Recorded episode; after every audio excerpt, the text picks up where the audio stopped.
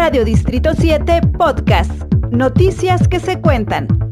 Hola, ¿qué tal? ¿Cómo estás? Mi nombre es José Luis Ayala y ahora podrás escucharnos a través de Spotify y en Radio Distrito 7. Te contamos las noticias al momento. INEGI revela que 911 mil mexicanos tuvieron que desplazarse por la delincuencia organizada, esto solamente en el año 2020. El Instituto Nacional de Estadísticas y Geografías, INEGI, reveló que 911.914 ciudadanos mexicanos decidieron cambiarse de vivienda o lugar de residencia en el año 2020 de manera planificada o abrupta para protegerse de la delincuencia organizada. Las regiones con mayor número de personas desplazadas es el centro de México y comprende la Ciudad de México, Guerrero, Hidalgo, Estado de México, Morelos, Puebla y Tlaxcala al registrarse con 297.301. Le sigue la región occidente como es Aguascalientes, Colima, Guanajuato, Jalisco, Michoacán, Nayarit, Querétaro y Zacatecas con 254.447 personas, las cuales optaron cambiarse de vivienda. Sigue la región noroeste, Coahuila, Durango, Nuevo León, San Luis Potosí y Tamaulipas con 149.328. Posteriormente, región suroeste como es Campeche, Chiapas, Oaxaca, Quintana Roo, Tabasco, Veracruz y Yucatán con 121.768.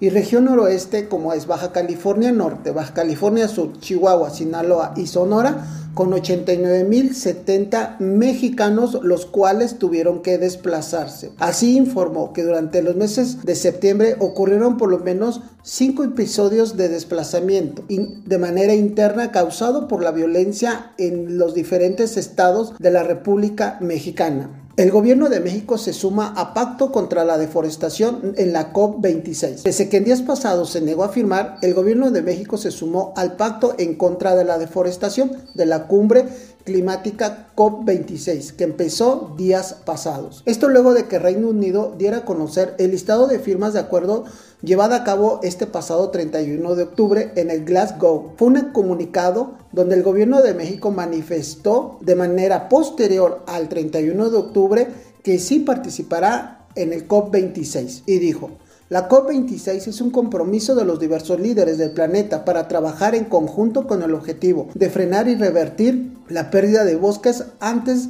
del año 30, 2030. Expresa el texto compartido por el gobierno federal. De igual manera, el gobierno de México dice que el encuentro llevado a cabo en Glasgow tiene también la tarea de promover el desarrollo sostenible y la transformación de la vida rural. Países que se han sumado a esta firma en pacto contra la deforestación son Estados Unidos, Unión Europea, China, Brasil e Inglaterra. Las tareas de este encuentro eh, COP26 son las siguientes. Conservar bosques y ecosistemas terrestres, así como restaurarlos. Facilitar la política comercial y de desarrollo que promueva el desarrollo sustentable. De igual manera, México, además de firmar el COP26, también se sumó al compromiso de, disminuir las emisiones de, metano para el 2030. De igual, forma, la firma de México ya aparece en el lugar 70 de la declaración contra la deforestación. La empresa Metrix MX posiciona a, a Marina del Pilar y Maru Campos como las mejores evaluadas. Hace algunos días, Metrix MX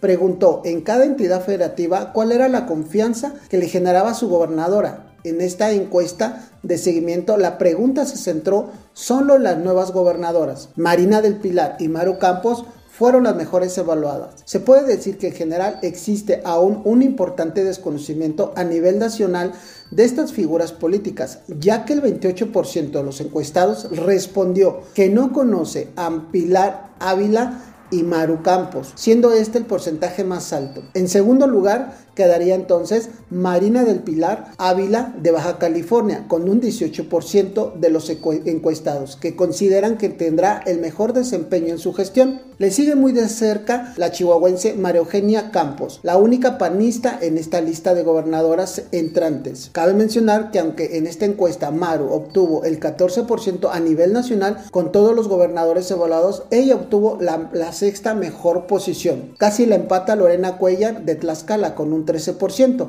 Luego le sigue Indira Vizcaíno por Colima con un 11%. De igual manera, con un 9% está Laida Sensores de Campeche y solo con un 7% Evelyn Salgado, la cual podría deberse a que es nueva en la esfera política y desafortunadamente para ella la sombra de su padre es grande y de manera negativa. Nosotros te contamos las noticias al momento. Que pases excelente día o noche y estoy seguro que algún día nos veremos. Mi nombre es José Luis Ayala. Dios te cuide, Dios te bendiga.